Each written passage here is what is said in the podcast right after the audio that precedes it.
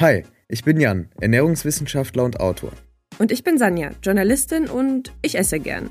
Du hörst Heißer Brei, der Podcast, der deine Ernährungsfragen beantwortet.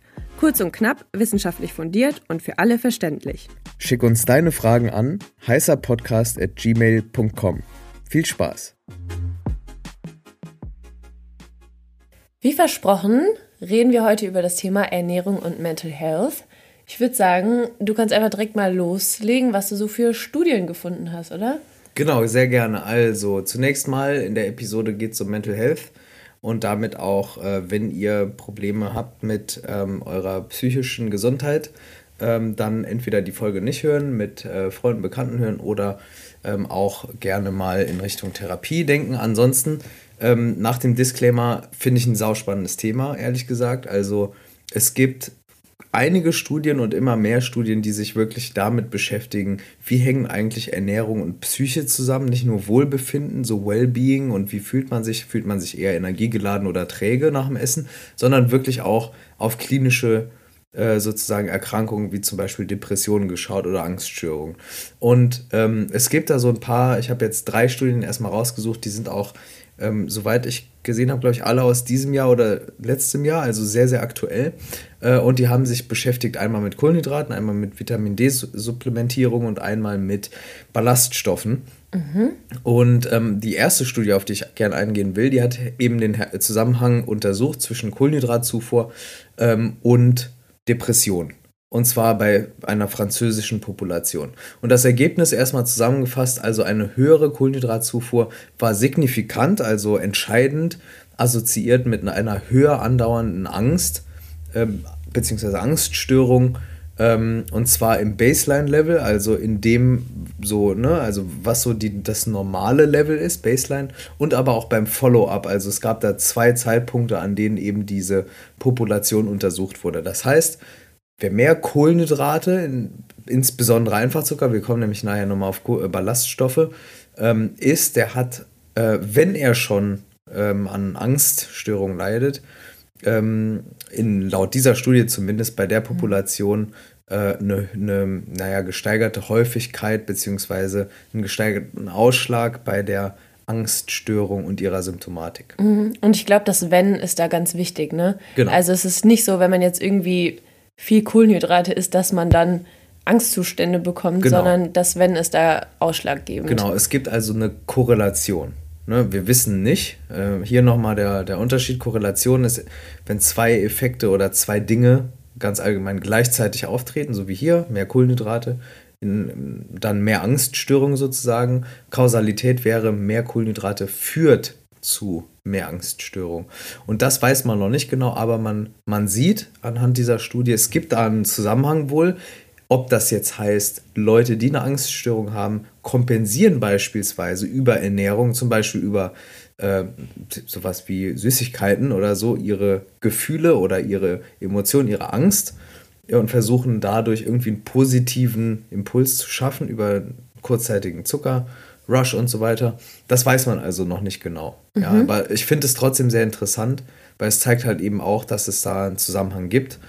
Ähm, wichtig aber auch an der Stelle nochmal, wir wissen noch nicht genau, ob ne, das eine das andere begünstigt oder wie auch immer die Kausalität dann aussieht, in welche Richtung das geht. Mhm. Du hast ja gerade auch schon ähm, gesagt, es geht auch um Vitamin D. Mhm. Das hört man ja auch relativ häufig in Verbindung mit Depressionen. Was, genau. was gibt's da? Ähm, ich glaube, wir haben alle schon mal gehört vom Winterblues. Yes. Genau, und von, von einfach diesem Phänomen, dass man im Winter, also wenn die Sonne nicht scheint und es super grau draußen ist, wie jetzt gerade hier in Berlin, ähm, dass es dann so ist, dass Menschen eher hm, in einer depressiven Stimmungslage sind. Das heißt nicht, dass sie Depressionen haben. Ja, das depressive Verstimmung. Genau, ne, so einfach Bad Mood oder was auch immer die jungen Leute heute sagen. Aber all jokes aside, also ältere Menschen wurden hier untersucht in der nächsten Studie. Ältere Menschen deshalb sehr interessant, weil die häufig mit sowieso einigen Gesundheitsproblemen zu kämpfen haben, aber auch häufig mit Depressionen, Angst und ähm, anderen mentalen Phänomenen oder Erkrankungen. Finde ich irgendwie krass, weil man den Eindruck hat, dass es eher so ist, dass ja, Leute jetzt in meinem Alter so zwischen 20 und 30 ja, also es ist, es ist tatsächlich so, dass es da ähm, in, in mehreren Altersgruppen Ausschläge gibt und auch bei älteren Menschen. Da kann man sich relativ leicht erklären. Ja. Also erstmal relativ leicht erklären im Sinne von, vielleicht wurden bestimmte Dinge nie aufgearbeitet, aber mhm. ich bin auch kein Psychologe oder Therapeut oder so, aber das wäre so das, woran ich denken würde, plus wenn um einen herum alle Menschen krank werden ja. und, oder, oder sterben ja. und man selbst krank wird, dann kommt das natürlich oder geht das natürlich oft einher. Mhm. Also das ist, das ist eben die Ausgangslage. Also es wurden ältere Menschen untersucht. Ähm, es wurden darüber hinaus Menschen mit Prädiabetes, also mit einer Vorstufe von Diabetes mellitus untersucht. Ähm, und denen hat man Vitamin D gegeben, Vitamin D-Supplements.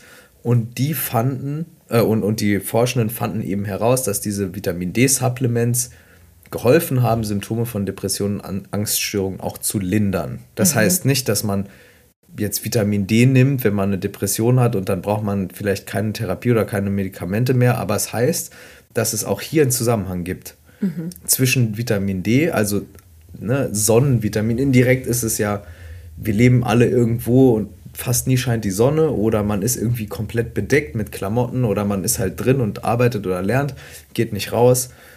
Und es ist ja klar, dass wenn der Mensch, der eigentlich gemacht ist, für an der frischen Luft zu sein auch und in der Sonne auch, nie in seinem natürlichen Habitat ist, dass er dann natürlich auch ein Leiden entwickelt, wie zum Beispiel vielleicht auch eine Depression, weil der Mensch eben sagt, das ist ja oft auch ein Zeichen des Körpers, ähm, hey, irgendwie, wir machen was falsch. Wir sind entweder am falschen Ort, wir sind in der falschen Arbeitsbeziehung, in der falschen Beziehung. Irgendwas läuft hier überhaupt nicht, lifestyle-mäßig und deshalb kann ich mir das jetzt aus dieser Perspektive erklären, warum es da wohl einen Zusammenhang gibt, fand ich auch sehr interessant. Mhm.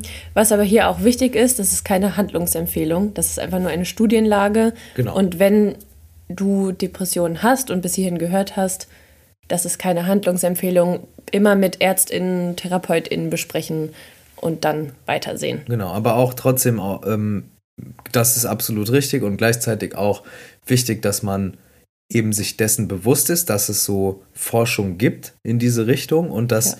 dass man da auch hinschauen kann, vielleicht begleiten zu einer Therapie, ne, dass man sich den Lifestyle mhm. anguckt. Das machen ja auch, das machen Psychotherapeuten auch, also ja. hoffentlich sowieso. Ja, und so ein bisschen up to date bleiben. Genau. Deswegen gibt es diesen Podcast. Ganz genau. Und dann gibt es noch eine, eine sehr interessante Studie zum Thema Ballaststoffe. Ballaststoffe sind ja die Substanzen in der Ernährung, die wir nicht direkt selbst verdauen und in unseren Organismus aufnehmen, sondern die dann von, von Darmbakterien sozusagen zersetzt werden und als zum Beispiel Treibstoff genutzt werden und die ganz wichtige Funktionen auch haben und wir die aber auch ausscheiden. Ähm, und da gibt es eben eine Untersuchung, die, ähm, das ist eine Meta-Analyse, die hat sich also einige Studien angeguckt zu dem Thema und die hat eben herausgefunden, dass ähm, Ballaststoffzufuhr positiv assoziiert ist mit einer ähm, Häufigkeit von Depressionen in erwachsenen Menschen. Und zwar positiv in dem Sinne mehr Ballaststoffe, weniger Depressionsleiden. Mhm. Ja.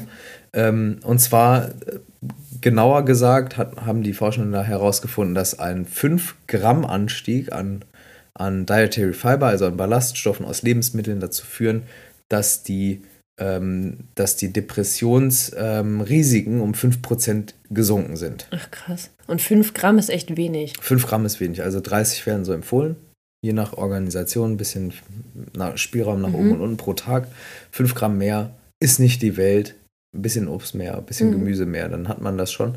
Aber auch hier, also die Autoren äh, und Autorinnen sagen auch, ähm, das ist sehr interessant, aber trotzdem nochmal abwarten, nochmal gucken, was da noch weitere Forschung sagt. Aber trotzdem, ich glaube, wichtig so als Takeaway ist, ähm, es gibt einen Zusammenhang zwischen Ernährung und Psyche und das weiß man auch nicht erst seit jetzt diesem Jahr oder letztem Jahr. Es gibt da ein ganzes Forschungsfeld, Ernährungspsychologie auch.